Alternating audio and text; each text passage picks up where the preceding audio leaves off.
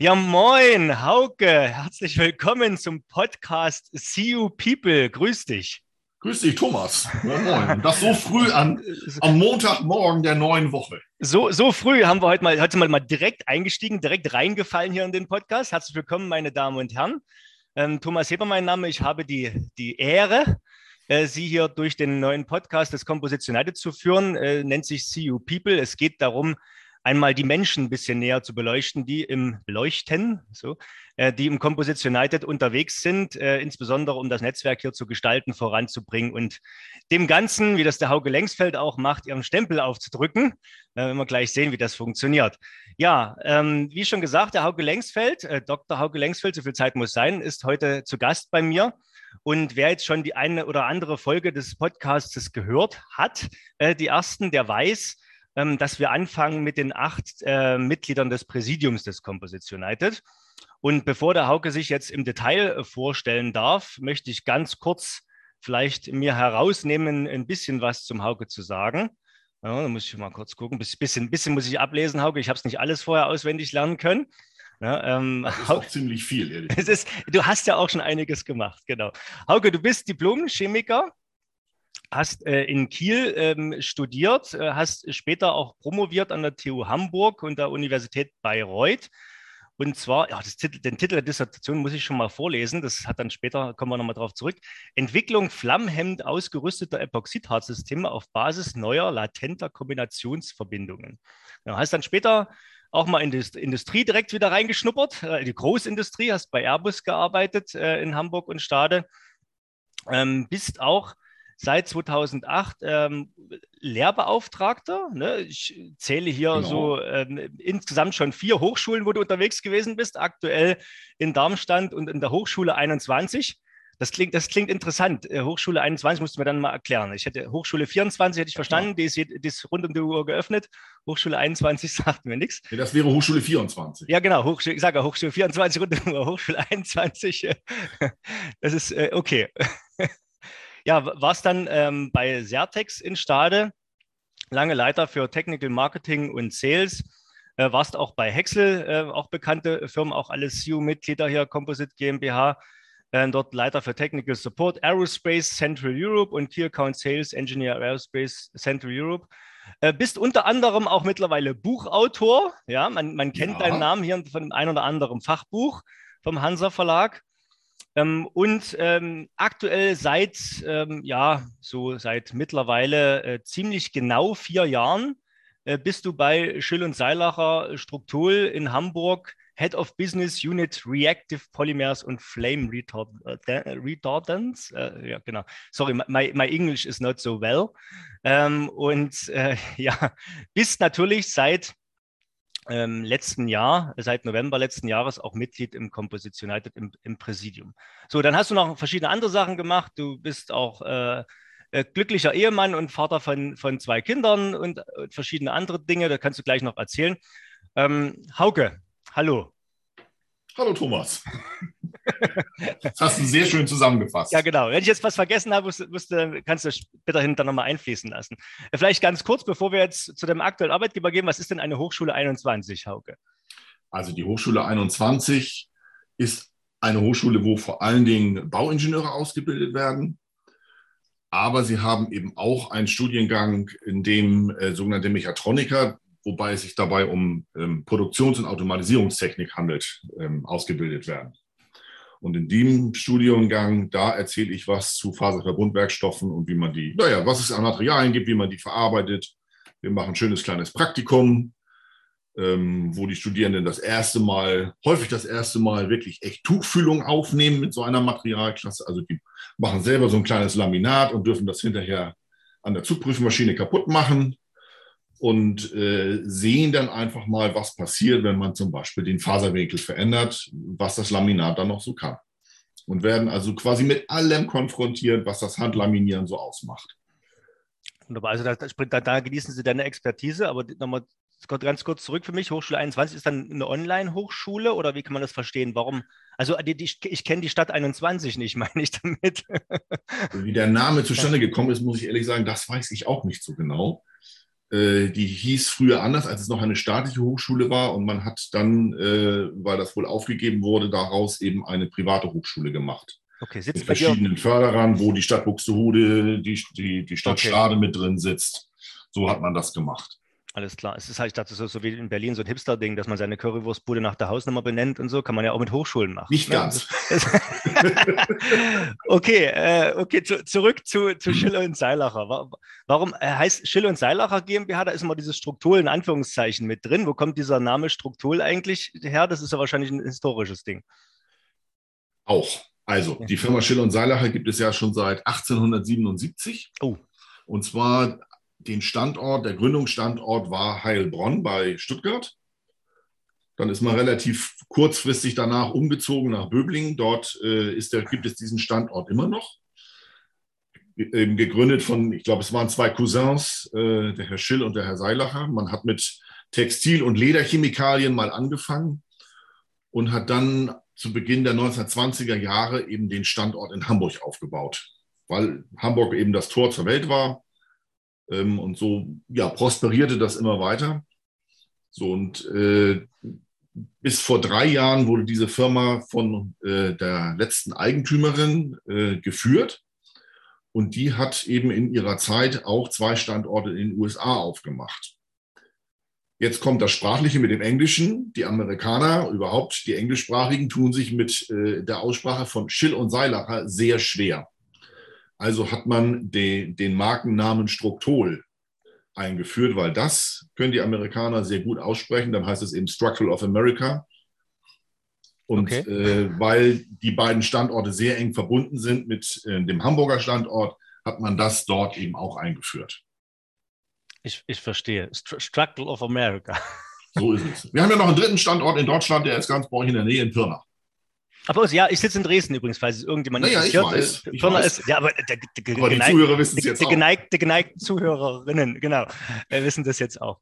Okay, äh, du sitzt gerade in Hamburg, Hauke.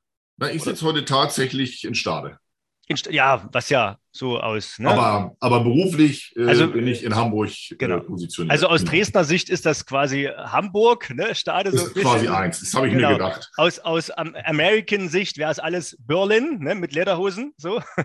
Also von, von daher äh, muss man mal gucken, von wo man. Sorry, also in Stade, alles gut.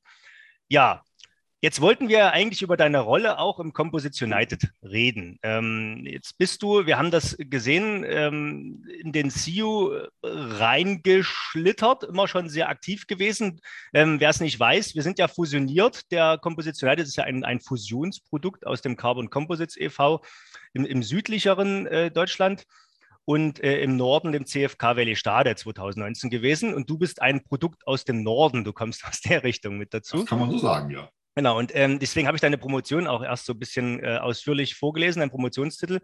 Äh, du lebst schon immer für das Thema Flammschutz irgendwie in irgendeiner Form. Ähm, und das hat dich nicht losgelassen. Und ähm, ich weiß, dass du ja auch ehrenamtlich engagiert bist bei uns. Du hast eine, eine Arbeitsgruppe, betreibst du im Kompositionate zum Thema Brandschutz. Ähm, ist das, hat dir das nicht gereicht oder warum hast du dich auch zur Wahl ins Präsidiums aufgestellt, Hauke? naja, sagen wir mal so, du hast ja schon gesagt, ich, ich bin da ein bisschen reingeschlittert und äh, schon zu CFK Valley-Zeiten ähm, habe ich eben vor allen Dingen für, für Satex, aber eben auch für Hexel äh, war ich immer Vertreter damals im Verein als, als Technology Advisor. Ähm, und mit dem Wechsel zu Schill und Seilacher war das für mich eigentlich gesetzt dass wir äh, auch als Firma dort eintreten, weil wir eben von unserer Abteilung, unserer Business Unit aus eben Produkte für den Composite-Markt machen und äh, verstärkt machen wollen. So, und äh, darüber habe ich mir überlegt, dass es vielleicht auch ganz schön wäre, einfach mal im Präsidium etwas mitzugestalten. Jetzt habe ich mir das über 20 Jahre in etwa angeguckt, wie, der, wie beide Vereine prosperiert haben und nachher letztendlich auch fusioniert haben zu, zu aller Wohle ähm, ja, und da habe ich mir überlegt, ich würde einfach ganz gerne an der Gestaltung noch mal mehr teilhaben. Okay, und da hast du gesagt, ähm, versuchen wir es doch einfach mal und herzlichen Glückwunsch an dieser Stelle. Ja, Aber danke schön. Es, es, gab ja, es gab ja ein ganz paar mehr Kandidaten äh, als Plätze im Präsidium äh, und du hast dich sozusagen durchgesetzt. Ne? Ähm, wenn wir jetzt das Thema Brandschutz ist ja, ist ja eines von vielen. Wenn ich jetzt so frage, wir stehen ja im Allgemeinen nicht, nur, nicht mehr nur für ursprünglich carbonfaserverstärkte Kunststoffe, sondern wir stehen ja im Netzwerk mittlerweile für ja, Faserverbund, faserverbundbasierten Leichtbau in Multimaterialdesign ne, im weitesten Sinn und das branchenübergreifend. Also ja. nicht zuletzt auch im Bauwesen sind wir unterwegs, auch im keramischen äh, Bereich, was natürlich jetzt keine Branche ist, sondern eine Werkstoffklasse, aber halt nicht nur, ich sag mal, nur nicht nur im faserverstärkten Kunststoff äh, unterwegs. Und äh, wo sind denn für dich, ähm, auch für dein tägliches Arbeitsumfeld, so aktuell mit die, mit die größten Herausforderungen in diesem? Ursprünglich haben wir immer gesagt, wir wollen alle branchenübergreifend mit den Mitgliedern den industriellen Durchbruch von faserverstärkten Kunststoffen, Hochleistungsanwendungen. Ähm, kann man das immer noch so, so sehen, dass es darum geht, irgendwie zu versuchen, die anderen davon zu überzeugen, dass es keine Nischenanwendung ist, sondern dass es berechtigte Werkstoffe sind? Oder sind wir da schon ein Stückchen weiter? Ja und nein. Wir sind ein Stückchen weiter. ja. Die Leute haben mittlerweile verstanden, dass es ähm, diese Werkstoffklasse gibt und dass diese Werkstoffklasse an vielen Stellen Vorteile bieten kann. Ähm, trotzdem haben, glaube ich, aber immer noch nicht alle ganz verstanden, ähm, wie man es denn nun richtig sozusagen in die Anwendung hineinbringt. Das, da gibt es immer, A, gibt es immer Vorbehalte, weil das ist, äh, ich kenne was anderes und deswegen nehme ich das Neue schon gar nicht. Das ist die eine äh, Sichtweise der Dinge. Und ich glaube, dass an vielen Stellen auch einfach das Wissen und das Vertrauen in diese Werkstoffklasse noch ein bisschen fehlt.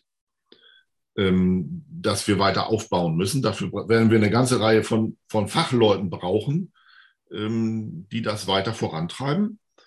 Ähm, und dazu gehören für mich auch nicht zuletzt behördliche Zulassungsverfahren, weil auch das eben ganz, ganz schwierig ist. Wir sehen das ja im Baubereich. Da macht ihr ja gerade beim CU Ost eine ganze Menge an der Stelle.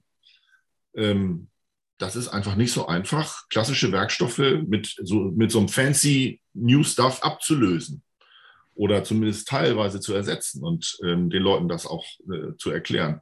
Und nicht zuletzt kommt dann, glaube ich, auch immer noch so ein bisschen der Punkt dabei raus, ähm, wenn die Leute Faserverbund hören, CFK, dann denken sie an den Flugzeugbau. Flugzeug ist teuer. Oh, das ist ein teurer Werkstoff.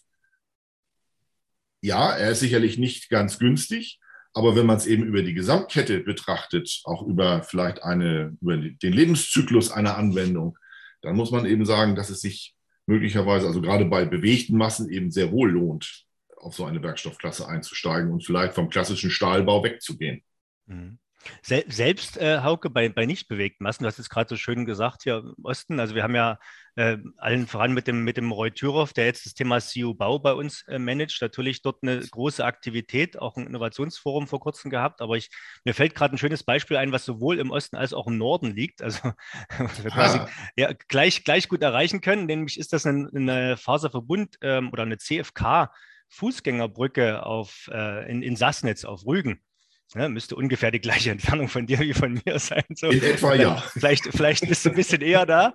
Ja, und der hat tatsächlich die Firma Baltico, der Dirk Büchler äh, von, von Baltico äh, bei, bei Rostock, südlich von Rostock sitzen die, ähm, gebaut. Und da ist es tatsächlich so, es ist keine bewegte Masse, also bewegt schon, aber nur einmal beim, bei der, beim Transport. Und schon das ist wesentlich entspannter. In drei Segmenten wurde es geliefert, die jeweils bloß eine Tonne wiegen oder irgend sowas, wenn überhaupt. Also Mhm. Und, und äh, dieses Teil ist äh, sowohl in der, also in der Herstellung, sagen wir mal, vielleicht ungefähr der, der, gleiche Preis. Also es war gar nicht mal unbedingt teurer, aber insbesondere punktet so eine Brücke halt, wie du sagtest, halt dann, wenn man mal den Produktlebenszyklus anguckt und wirklich sinnvoll anguckt. Ne? Und äh, also man hat viel seltener muss das Ding gewartet werden. Die Intervalle sind, sind viel länger. Ähm, es sind wesentlich weniger Kosten, wenn man das mal ein bisschen nach hinten länger anschaut. Ne? Und das Problem ist halt immer das Verständnis. Und gerade im Bauwesen ist es halt so, dass wenn ja, die öffentliche Hand beauftragt, ne, ähm, die haben ihre Vorgaben und die wissen genau, für, für einen Neubau von einer Brücke, wie auch da, äh, habe ich das alles bewilligt, geht das und funktioniert, auch in den Abständen, auch wenn das Steuergelder sind, die da benutzt werden, aber wie jetzt Sanierung oder wie auch immer. Das, also wir müssen halt von vornherein auch wirklich die, die, die Prozesse natürlich ändern und dafür sorgen, und das macht halt das CEO-Bau, ähm, dort aktiv dran zu sein, äh, dass die Leute, die am, am entscheidenden Stelle sitzen, um solche Prozesse zu entscheiden, auch die Möglichkeiten bekommen, äh, sich für das Sinnvollere, sage ich mal, äh, zu entscheiden. Ne? Ja, das, genau. Das das sind, es sind ja auch, ich sage mal, in Anführungsstrichen Folgekosten, ähm, die durch das geringere Gewicht einer solchen Konstruktion ähm, einfach gar nicht erst entstehen. Also sprich zum Beispiel die Gründung für eine solche Brücke. Äh, da kann ich natürlich auch wieder ganz anders auslegen. Da muss ich eben keine massiven äh, Stahlbetonpfeiler oder irgendwas in den Boden rammen, ähm, um eben anschließend eine Stahlbetonbrücke tragen zu können. Also das, das hat ja Konsequenzen, in, wenn man solche Werkstoffe einsetzt, eben an vielen anderen Stellen, die vielleicht gar nicht mal so offensichtlich sind auf den ersten Blick. Okay, naja, klar. Also ich, ich finde es immer wieder, wieder spannend, diese Themen. Auch im, im, Bauwesen ist es ja auch so, dass, dass äh, sagt, man muss die Leute auch ein Stück weit überzeugen. Und das machst du ja schon hervorragend, indem du quasi in deiner Lehrtätigkeit auch versuchst, die jungen Menschen frühzeitig an die Themen ranzuführen. Ja, und gerade im Bauwesen ist es so, wenn die äh, Architekten und Planer, die frühzeitig sozusagen die Entwürfe in der Hand haben und äh, wenn die nicht wissen, dass es neben Stahl, Beton und Holz andere Werkstoffe gibt, die man genauso gut verwenden kann, naja, dann ist es dann irgendwann, wenn das Ding durchgeplant ist, auch zu spät darüber nachzudenken. Ne? Auch, auch wenn der, ja, genau. der Bauherr sagt, das würde ich gerne haben, der sagt aber, ja, ich weiß doch gar nicht, wie ich damit umgehen soll. Ähm, da ist halt noch viel Nachholbedarf. Aber nicht nur im Bauwesen. Ne? Ähm, und du hast auch Luftfahrt angesprochen. Du kommst ja klassischerweise jetzt ja auch, hast selber bei Airbus mal gearbeitet. Ist es denn so, wenn man in Stade unterwegs ist, dass man jetzt 90 Prozent des Tages sich aktuell noch mit Luftfahrt beschäftigt oder bist du auch in anderen Branchen unterwegs? Nein, also das mit der Luftfahrt, ich würde nicht sagen, dass es Geschichte ist. Das ist, das ist oh. da, wo ich herkomme. Ich bin quasi ein Kind der Luftfahrt. Ich habe da ganz, ganz viel gelernt. Ähm, ganz spannende Zeit gehabt, sowohl bei Airbus wie auch bei Hexel vor allen Dingen nachher. Das ist ja quasi als, als größter Zulieferer für Airbus ähm, nochmal die andere Seite sozusagen der Medaille. Ähm, aber wir sind natürlich heute ich sag, von Struktol, Schiller und Seilacher aus sind wir in ganz anderen Branchen unterwegs, viel mehr im Industriebereich, ähm, viel mehr im Automotive-Bereich. Und trotzdem kann man viele Dinge von denen, die in der Luftfahrt eben auf einem sehr hohen Standard gemacht werden, ähm, durchaus übertragen. Man kann ähm, sich Prozesse anschauen und die übertragen. Das heißt ja nicht, dass man ähm, mit den gleichen Kosten arbeiten muss dabei. Okay, sehr schön. Ähm, Schiffbau ist jetzt stark im Kommen, im, im maritimer Leichtbau. Da gibt es ja auch kooperierende Netzwerke wie Marilite auch so im Norden und so weiter. Ähm, bist du da auch stark unterwegs? Also das Thema Brandschutz ist da auch ein ganz großes, glaube ich, auf dem Schiff. Ne? Ja, das, also wir sind tatsächlich da noch nicht so stark unterwegs. Ähm, das Thema Brandschutz ähm, machen wir, also macht Schill und Seilacher auch schon seit 25 Jahren. Ähm, das ist lange so ein bisschen, ich sag mal, wie so ein Stiefkind gewesen ähm, oder ein bisschen stiefmütterlich behandelt worden. Das kam aber eben auch dadurch, dass andere Brandschutzmittel nach wie vor eben viel, viel günstiger waren und eingesetzt werden durften. Also alles, was mit halogenierten Pflanzenschutzmitteln zu tun hat zum Beispiel. Und das ist eben durch die Gesetzgebung jetzt seit ein paar Jahren drastisch geändert worden. Und äh, an vielen Stellen äh, laufen diese Flammschutzmittel aus oder dürfen für neue Projekte nicht mehr eingesetzt werden. Und jetzt kommen eben die verschiedenen Industriekunden und suchen händeringend nach neuen Lösungen. Ähm, und es ist aber eben gerade im, im Schiffsbau ist es sehr, sehr anspruchsvoll, ähm, dort für Brandschutz zu sorgen. Und es reicht eben nicht aus, einfach nur ein Additiv ähm, in, in seine Epoxidharzmischung oder welche Matrix man auch immer einsetzen will, einfach reinzukippen und damit ist alles gut. Da braucht es eben ein bisschen mehr ähm, ja, Chemie und vielleicht auch ein bisschen mehr äh, Ingenieursdenken, ähm, damit gut klarzukommen. Ja. Und vieles muss eben auch erst erprobt werden. Man muss es tatsächlich ausprobieren in verschiedenen Brandszenarien, um zu sehen, wie verhält sich das Material denn nachher am Ende. Genau, und, auch da bin ich der oder sind wir da ja sehr dankbar, dass du dort ehrenamtlich unterwegs bist, auch im vorwettbewerblichen Rahmen mit deiner Arbeitsgruppe Brandschutz im Composition United. Ähm, erzähl doch mal für die geneigten Hörerinnen und Hörer, wie, wie kann man denn mitmachen bei deiner AG? Wie funktioniert denn das? Was, was passiert denn da bei dir? Also wir machen das üblicherweise so, dass wir ähm, ein bis zwei kurze Vorträge gerne machen an solchen Terminen. Ähm, da dürfen sich die, die Mitglieder, aber auch Externe gerne daran beteiligen, immer um dieses ganze Thema Brandschutz herum einfach mal zu erzählen, ähm, was machen wir denn da, ob das jetzt ein Forschungsthema ist oder auch ein Industriethema, das äh, spielt eigentlich gar keine große Rolle an der Stelle.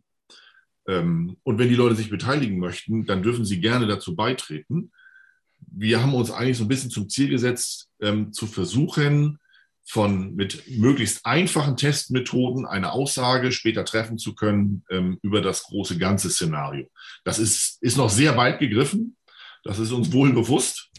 Äh, gleichwohl ist es wert, äh, sich damit zu befassen und daran zu arbeiten.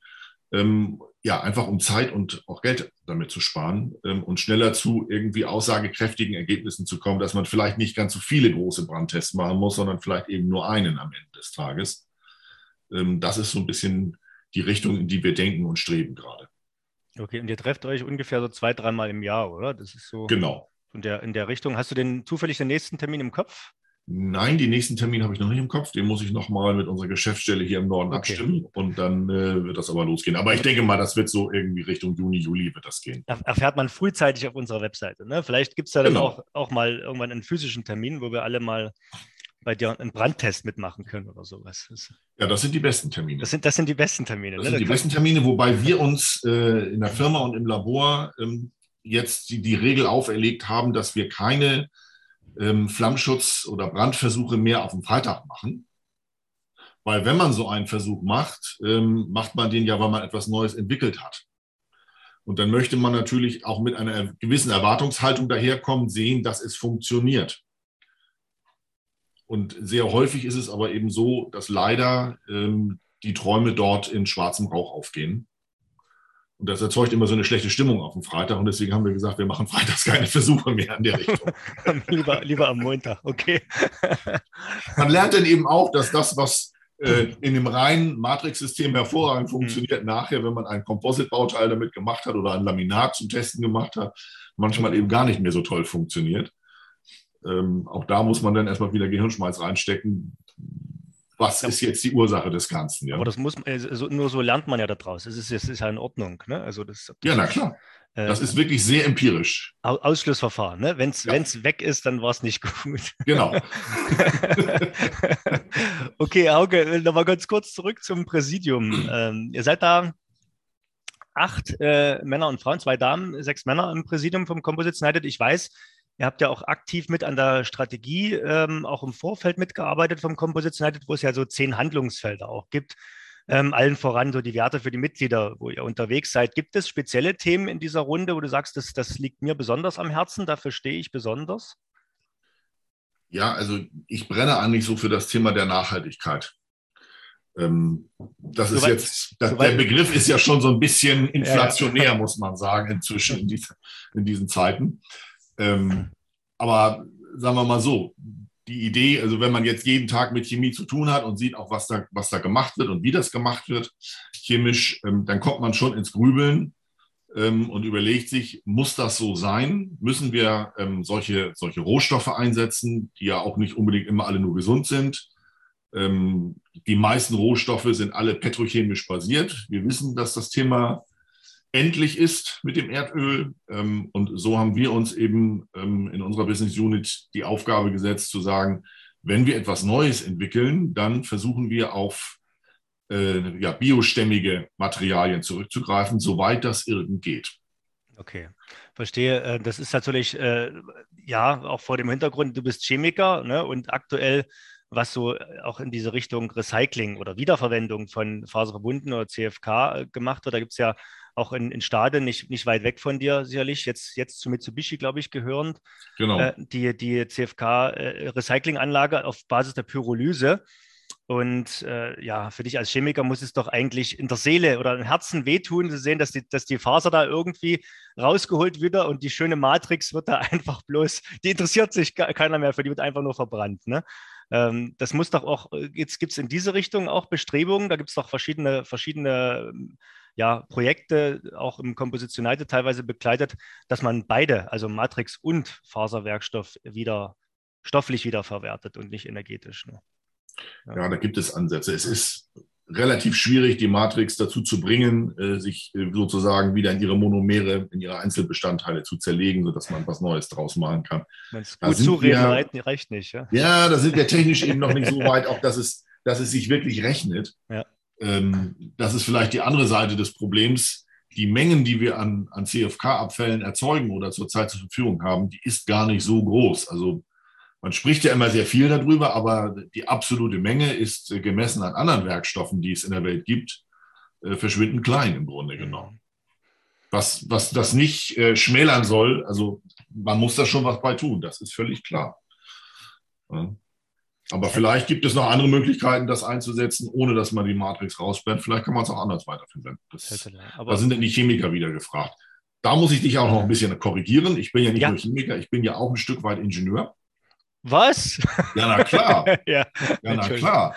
Weil die, die Dissertation ähm, hatte zwar viel mit dem Thema Brandschutz und auch viel mit Chemie zu tun, aber eben natürlich auch mit ingenieurswissenschaftlichen Fragestellungen, äh, nicht zuletzt mit der Verarbeitung. Das ist ja auch immer ganz wichtig. Es ist schön, wenn ich eine, sagen wir mal, eine neue Matrix äh, entwickelt habe, der Verarbeiter damit aber gar nichts anfangen kann, weil er das nicht umsetzen kann zu einem Bauteil. Und da verstehen wir uns, da verstehe ich mich auch so als Bindeglied so ein bisschen zwischen der Chemie äh, und nachher dem Anwender. Das habe ich nun fast 20 Jahre lang gemacht, äh, beim Anwender herauszukitzeln, was, was braucht er denn nun eigentlich? Was will er denn nun? Wie, wie arbeitet er denn nun? Und wie können wir sozusagen von der anderen Seite, von der chemischen Seite aus etwas dafür tun, dass das funktioniert? Und soweit ich das beurteilen kann, machst du das hervorragend, Hauke. Also von daher, Dankeschön. Als, als, als, als Bindeglied, genau. Äh, als, als wir uns kennengelernt haben in Stade, das war auch sehr, sehr erfrischend. Ähm, ja, ist jetzt bei der, das war bei der letzten CFK Welle Stade Convention, glaube ich. Ne? Das ist schon wirklich lange her. Naja, ja. nicht so lange, ja. Es war halt kurz vor dieser Pandemie, eine der letzten Veranstaltungen. Und jetzt freuen wir uns ja, dass wir äh, die Großveranstaltung, die wir hatten, also CFK Valley Stade Convention, auch um das Carbon Composites oder CCV Automotive Forum und auch die Fachtagung Carbon Composites, die haben wir alle zusammengelegt, ne, weil wir ja immer das Problem hatten, es gibt zu viele Fachveranstaltungen Richtig. und äh, alle irgendwie. Ähm, und wir gehen ja jetzt gemeinsam stark in die Lightcon jetzt im, im Juni, Anfang Juni rein, äh, parallel zur Hannover Messe, die sich übrigens ganz zufällig da angedockt hat an die Lightcon ähm, in, in, in Hannover. Und schauen wir mal, wie das jetzt funktioniert, ähm, jetzt wo wir endlich physisch äh, das Ganze stattfinden lassen dürfen. Okay, Hauke, jetzt habe ich dich eine ganze Weile gelöchert. Ne? Es ist Montag früh. Alles du hast gut. sicherlich noch, äh, musst den Montag noch nutzen, den einen oder anderen Brandtest heute. Vielleicht. Auf keinen Fall am Freitag. Ähm, Hauke, wenn, was, was, was frage ich dich denn noch? Wenn du jetzt, ich sag mal, gerade nicht ähm, einen Brandtest machst oder gerade nicht unterwegs bist, ähm, beruflich, was, was treibt dich denn an? Hauke, was hast, hast du denn, hast du denn noch Hobbys? Hast du denn überhaupt Zeit dafür? Doch, ich habe noch Hobbys. Die Zeit nehme ich mir natürlich auch dafür. Also das größte Hobby oder die größte Hauptaufgabe ist natürlich die Familie immer noch mit zwei Kindern und meiner Frau. Ähm, da, da, das ist natürlich ein ganz wesentlicher Part, wo ich auch viel Kraft rausziehe einfach. Ähm, aber wenn ich sonst Zeit habe, gehe ich gerne mal rudern auf der Elbe. Da habe ich zwar auch schon wieder was mit Composites zu tun, weil unsere Skulls sind auch inzwischen aus Carbonfaser und nicht mehr aus Holz. Mhm. Ähm, ja, und wenn ich mal noch mehr Zeit habe, dann spiele ich eine Runde E-Gitarre. Das ist auch immer so ein, eine Möglichkeit, ein bisschen Kraft zu schöpfen und äh, mal was ganz was anderes zu machen, ähm, als so das tägliche mit Chemie und Faserverbundwerkstoffen. Auch Gitarren gibt es aus CFK, okay, ne? Ja, aber die klingen nicht ordentlich. Also es ist okay. Es muss schon eine vernünftige, also vernünftige Kombination aus Holz sein. Es ist ja auch ein Verbundwerkstoff. Genau, ne? aber nicht, nicht überall ist es Carbon oder äh, Faserbund der richtige Werkstoff. Das darf man immer gerne mal sagen. Ne? Das ist ja. Genau. Das ist ja, äh, aber schön. Das heißt, wenn du die Elbe raufruderst, ne? also Fluss, flussaufwärts, könntest du auch mal Nachmittag vielleicht nicht, aber in einer längeren Tour bis zu mir kommen. Ja, das wird wohl einen Augenblick länger dauern, das fürchte ich auch. Die Strömung nimmt übrigens zu, wenn man je näher man an Dresden rankommt.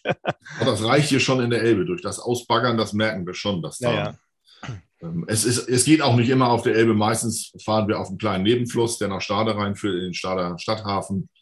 Ähm, der ist ein bisschen ruhiger, weil die Elbe ist eben ein Seeschifffahrtsgewässer und das ist auch nicht immer ganz ungefährlich. Also da das, was, genau, bei mir auf der Elbe, ich habe jetzt übrigens ganz nebenher mal kurz meinen mein Sportbootführerschein auf der Elbe gemacht und habe auch den, ich habe auch, ich habe auch sozusagen den Seeführerschein mitbekommen auf der Elbe. Ich musste nur mal kurz anlegen, ein bisschen, bisschen peilen, ein bisschen navigieren, ein paar Knoten machen und sowas. Es ist eigentlich schon, schon vermessen, dass man das auf der Elbe in Dresden auch den Sportbootführerschein für die Küste mitbekommt ähm, weil das ja schon eine andere Herausforderung ist, bei dir zu fahren. Die Elbe ist, wer es jetzt nicht weiß, bei dir so um, keine Ahnung, ein Faktor 100 breiter als bei mir in Dresden. Ne?